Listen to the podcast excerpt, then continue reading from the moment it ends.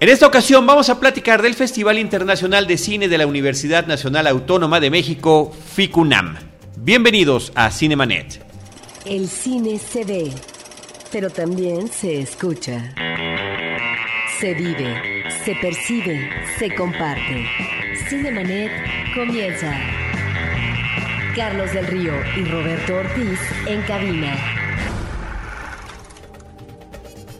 www.cinemanet.com.mx es nuestro portal, es un espacio dedicado al mundo cinematográfico. Yo soy Carlos del Río y desde Anchor Sound les doy la más cordial bienvenida a nombre de Paulina Villavicencio, nuestra productora, y saludo por supuesto a Roberto Ortiz. Que va a ser muy interesante, Carlos, con nuestra invitada estelar este día. ¿Sabes por qué? Porque pareciera que el FICUNAM va adquiriendo eh, una identidad propia que creo que establece diferencias con otro tipo de festivales y en ese sentido me parece que es muy interesante que sepamos de viva voz qué es lo que está sucediendo actualmente con este festival. Es por ello que nos da una gran alegría y un gusto eh, pues darle nuevamente la bienvenida a los micrófonos de Cinemanet a Eva San Giorgi, directora del FICUNAM. Muchísimas gracias Eva, qué gusto saludarte. Qué gusto estar aquí con ustedes, un año más. Un año más y eh, bueno, estamos en los días previos haciendo esta grabación al inicio de FICUNAM y lo que quisiéramos que compartieras con todo este público que nos sigue y que sigue el FICUNAM es qué sorpresas nos traes, qué diferencias trae este festival desde su inicio en 2011, ya estamos en 2016, pues ya es un rato que lleva este festival andando. Sí, vamos a cumplir la sexta edición, entonces venimos maduritos, ¿no? Ya, bien entrenados por lo menos. El festival mantiene su espíritu, ¿no? De estar buscando películas de vanguardia, nuevos directores, aquellos que rompen un poco, eh, ¿no? Con la, con la tradición y con las convenciones. En, en el panorama contemporáneo, también con mucha atención a las películas del pasado, los grandes maestros del, de la memoria del cine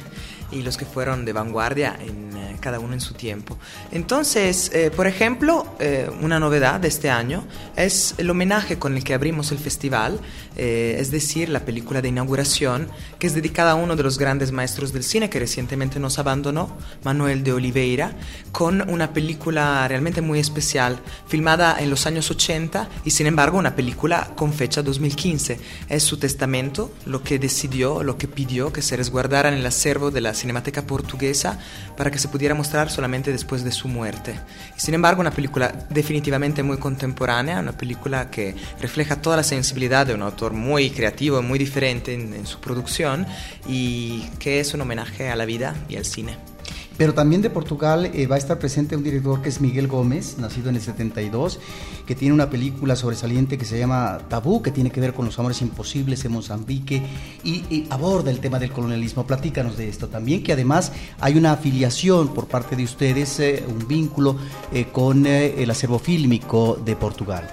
Sí, eh, uno de nuestros, eh, invitados perdón, de, más importancia este año es Miguel Gómez. Viene con una retrospectiva completa, nos hace eh, muchísima ilusión porque es uno de los realizadores que sentimos como más aferrados a lo que está sucediendo alrededor de nosotros o a problemáticas realmente contemporáneas y sin embargo con toda la fantasía y la habilidad de construirlo a través de la ficción. Viene con Tabú, que es una película que ya pasó en una muestra de la Cineteca hace algunos años, eh, yo creo que fue en, sí, hace cuatro años y para mí fue una de las mejores películas de, uh, del año. Y con la última producción que es Las Mil y Una Noche, una película estrenada en el Festival de Cannes, eh, en eh, la quincena de realizadores, en tres volúmenes, así como inspirada al, al gran clásico de la literatura, eh, y sin embargo solamente inspirada en la estructura, porque como decía,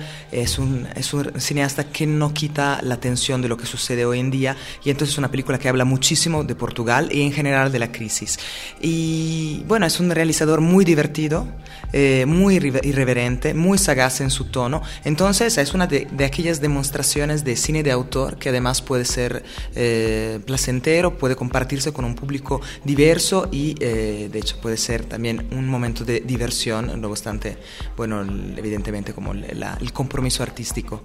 Y bien dices que tenemos esa, bueno, esa conexión este año con la Cinemateca Portuguesa porque además mostramos dos joyas recientemente restauradas, justo por la Cinemateca Portuguesa, de eh, un representante del cinema nuevo portugués, eh, Paulo Rocha. Eh, son dos películas imperdibles de de esa bueno, nueva ola del cine que interesó muchísimos países, y que fue el Cinema Novo en Portugal.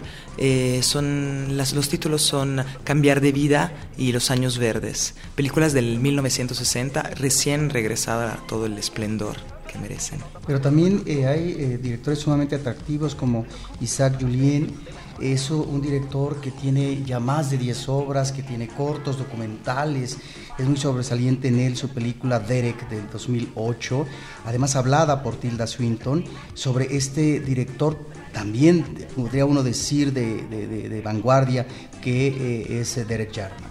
Sí, como, como saben, tenemos una sección dedicada a la conexión del cine con otras disciplinas artísticas. Es la sección que llamamos Territorios y en ese caso viene perfectamente representada por Isaac Julian, un realizador y artista plástico de origen británico que tiene una exhibición que ya, ya se inauguró en el MUAC, en el Museo Universitario de Arte Contemporáneo, con dos piezas audiovisuales en instalación y nosotros presentamos una selección de sus películas. Eh, yo también, eh, sí, estoy muy emocionada, es, algo muy interesante porque abarca temas importantes y íntimos como eh, el uso del cuerpo en, eh, en temáticas como luchas de género, el colonialismo y cuestiones sexuales. Un cineasta que, bueno, en algunos casos se ha definido representante de un cierto black queer y que sin embargo eh, tiene mucho interés en retratar personajes que han que son representativos de, la lucha en, en, temas importantes como, como la raza o las cuestiones sexuales y de paridad de, social. Entonces, una, bueno, un cineasta que además eh, nos visita durante el festival, entonces tendrá la oportunidad de bueno, de volver de alguna forma a inaugurar la, la exhibición que ya, que ya está abierta y además de presentar las películas. Yo creo que es un momento oportuno, eh, Eva, eh, ya que estás hablando del MUAC y demás, eh, de todo lo que sucede en el entorno de la Universidad Nacional Autónoma de México, mencionar cuáles son las sedes. el festival, el FICUNAM, va del 24 de febrero al 1 de marzo y eh, nos quieres compartir con el público de Cinemanet cuáles son todas las sedes donde estarán las, exhibiciones y también eh, las giras que hace la propia, el propio festival. Por supuesto, el, digamos, el centro de acción es el Centro Cultural Universitario en, eh, en la UNAM. Ahí tenemos cuatro salas funcionando al mismo tiempo. son las salas de cine de la Filmoteca de la UNAM y además la sala Miguel Covarrubias, que es el teatro que normalmente bueno, hospeda em, proyectos de danza y que es nuestra sede de gala, digamos. Y además, a pocos pasos también eh, la sala de cine eh, del CUEC, de la Escuela de Cine, que se puede eh, ya llegar caminando y vamos a inaugurar para el festival. El MUAC, como les mencionaba, también es sede porque presenta la exhibición de Isaac Julian, que es curada, organizada por el MUAC, por Amanda de la Garza y por Cuauhtémoc Medina, y además es sede de todas nuestras pláticas, de las clases magistrales y de todos los encuentros con críticos que tenemos en el marco de la cátedra Ingmar Berman en Cine Teatro, que es nuestro otro socio importante. Cineteca Nacional hospeda una repetición de las retrospectivas. Hablamos de Miguel Gómez, pero hay otra retrospectiva importante dedicada a yo quiero ver cuánto lo, cuántos lo conocen, pero un gran maestro del cine soviético, Marlene Kutsiev, cuya obra lamentablemente se ha mantenido resguardada por cuestiones de censura y que finalmente vuelve a circular en esos años.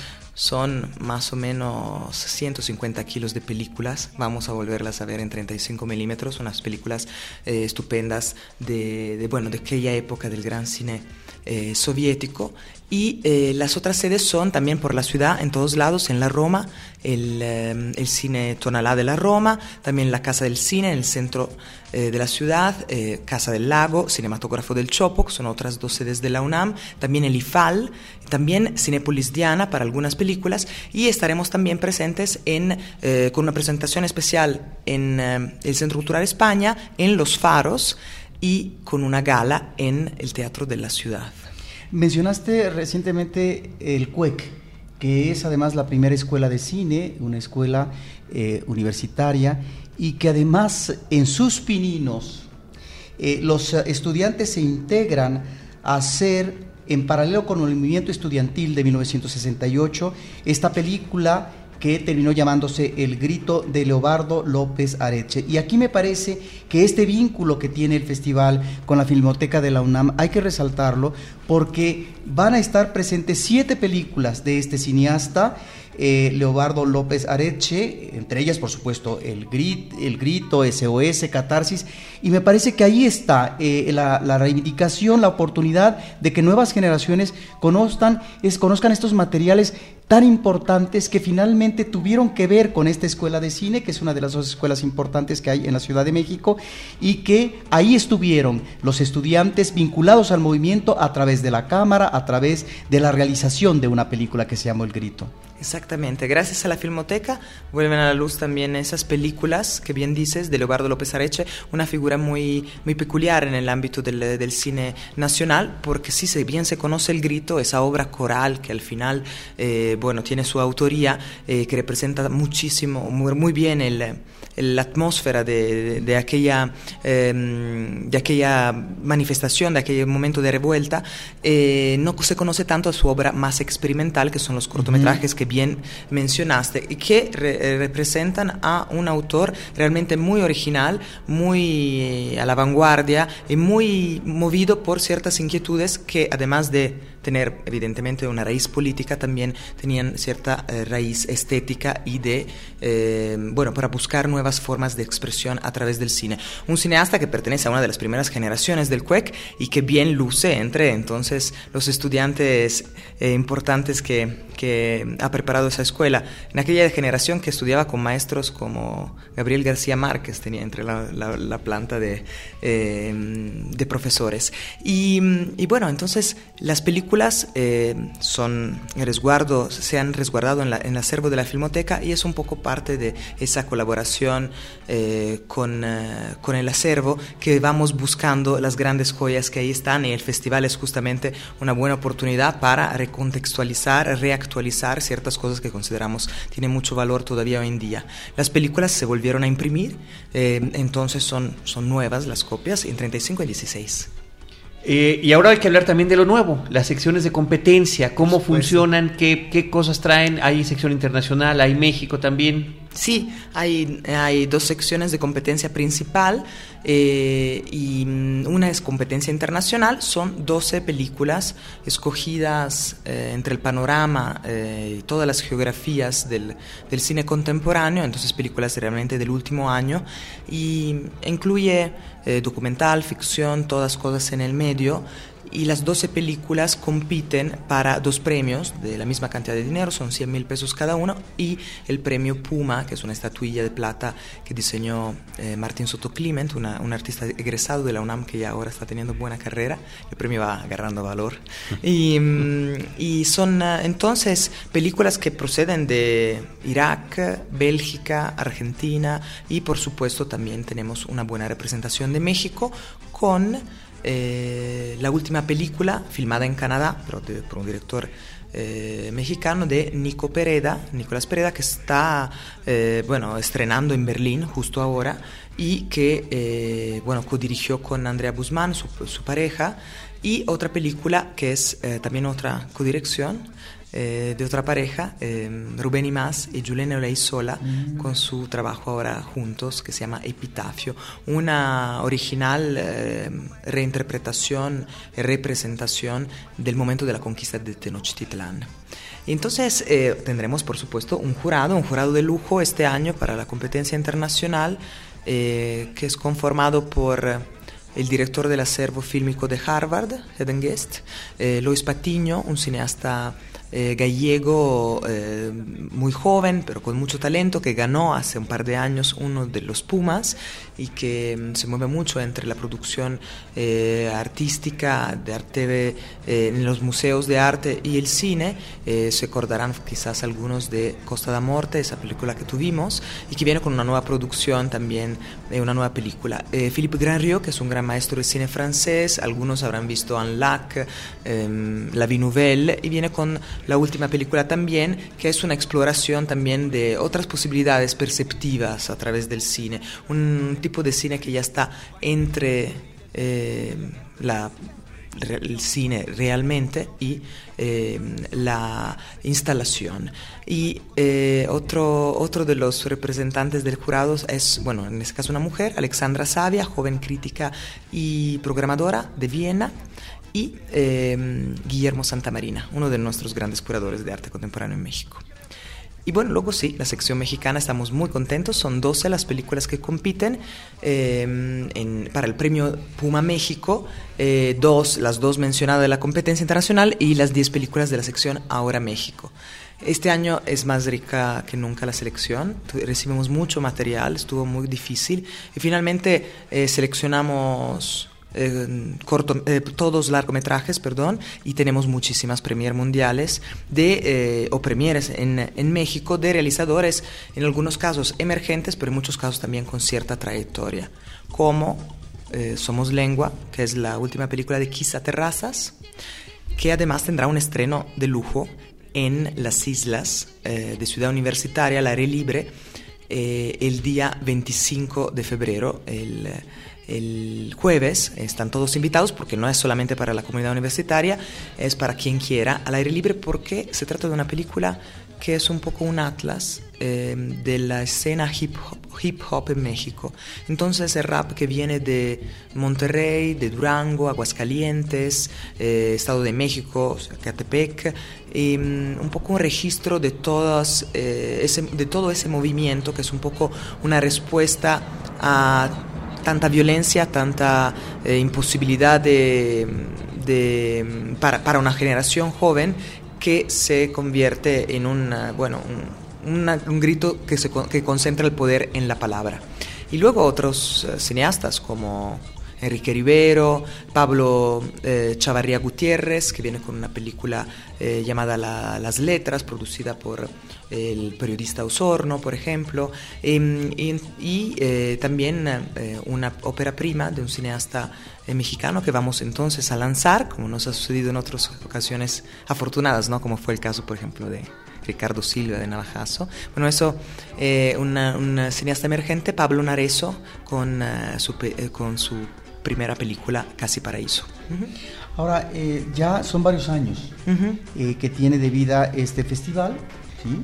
Eh, no tiene todavía esa vida longeva que ya encontramos en Morelia, en Guadalajara, pero a estos años de distancia del festival, ¿Cómo observas el comportamiento en términos de la dinámica y del esfuerzo que como equipo profesional han desarrollado, pero al mismo tiempo de el impacto en el público y en sus sedes, porque me parece que eso es importante eh, abordarlo porque em, tú vienes de un festival muy importante que se hizo aquí en la Ciudad de México, que fue el FICO, inclusive tus programadores también más importantes vienen de ahí, y se está forjando ahora un festival que es el FICUNAM, y me parece que hay que hablar de este comportamiento y hacia dónde va, y qué tipo de público, no es que lo esté modelando, pero finalmente cuál es el público que se está acercando a ver esto, en esto que podría denominarse una programación o una posibilidad alternativa que no es ni mucho menos la que nos ofrece el cine comercial.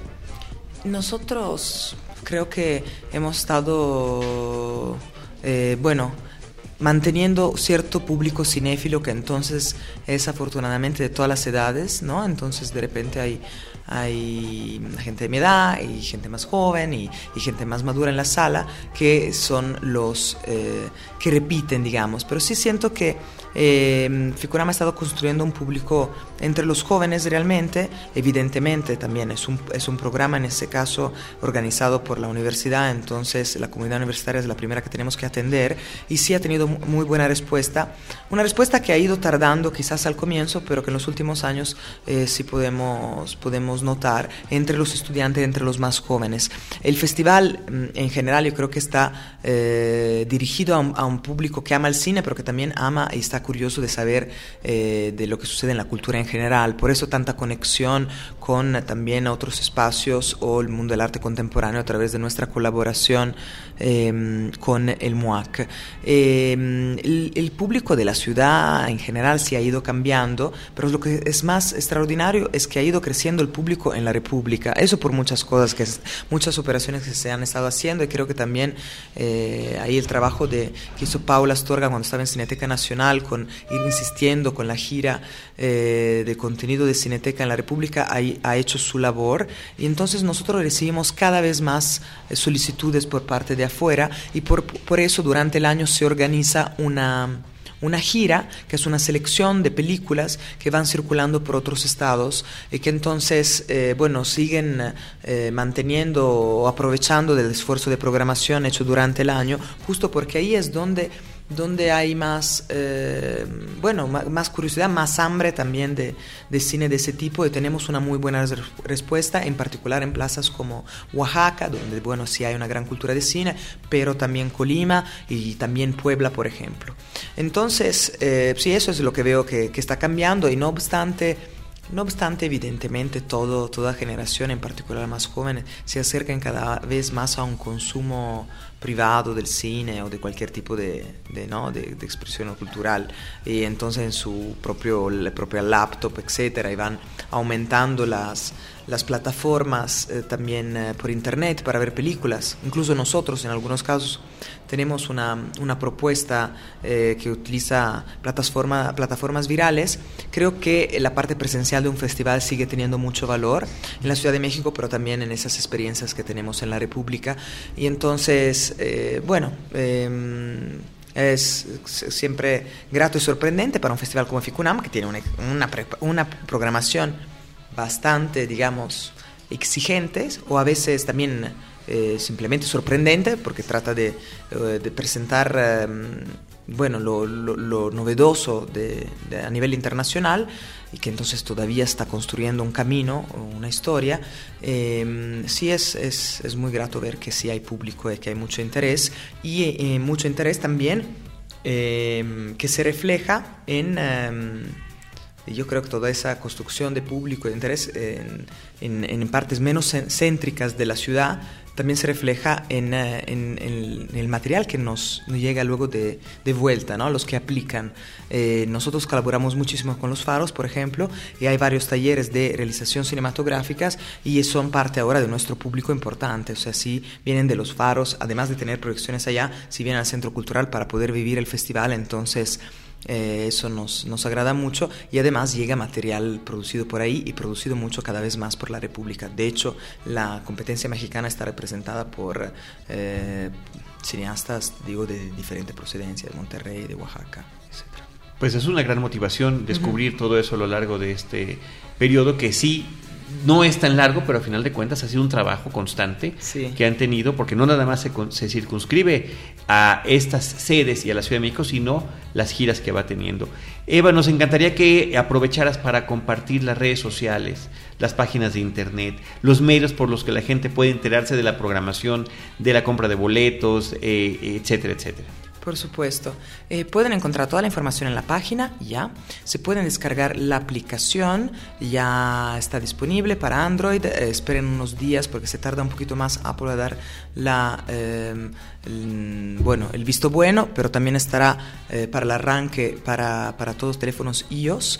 entonces la aplicación también es muy fácil encontrar la programación. Evidentemente la página se la voy a pasar, es www.ficunam.unam.mx y todas las noticias de redes sociales, las novedades, eh, disfrutar de los pequeños GIF y de todas las cosas, las noticias que se van subiendo, eh, todo se concentra en el hashtag Ficunam6.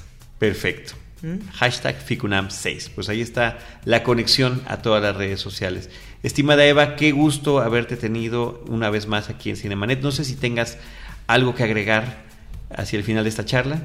No, que los espero. Em, hay muchas actividades al aire libre y no, bueno, ¿por qué no eh, recordar uno de los eventos especiales, que es nuestro autocinema, imperdible este año, para el viernes 26 de febrero en el estacionamiento 4 del Centro Cultural Universitario, una película de culto para un director de culto, Tag, de Sion Sono, un gran maestro de cine japonés. Muy bien, pues muchas gracias Eva.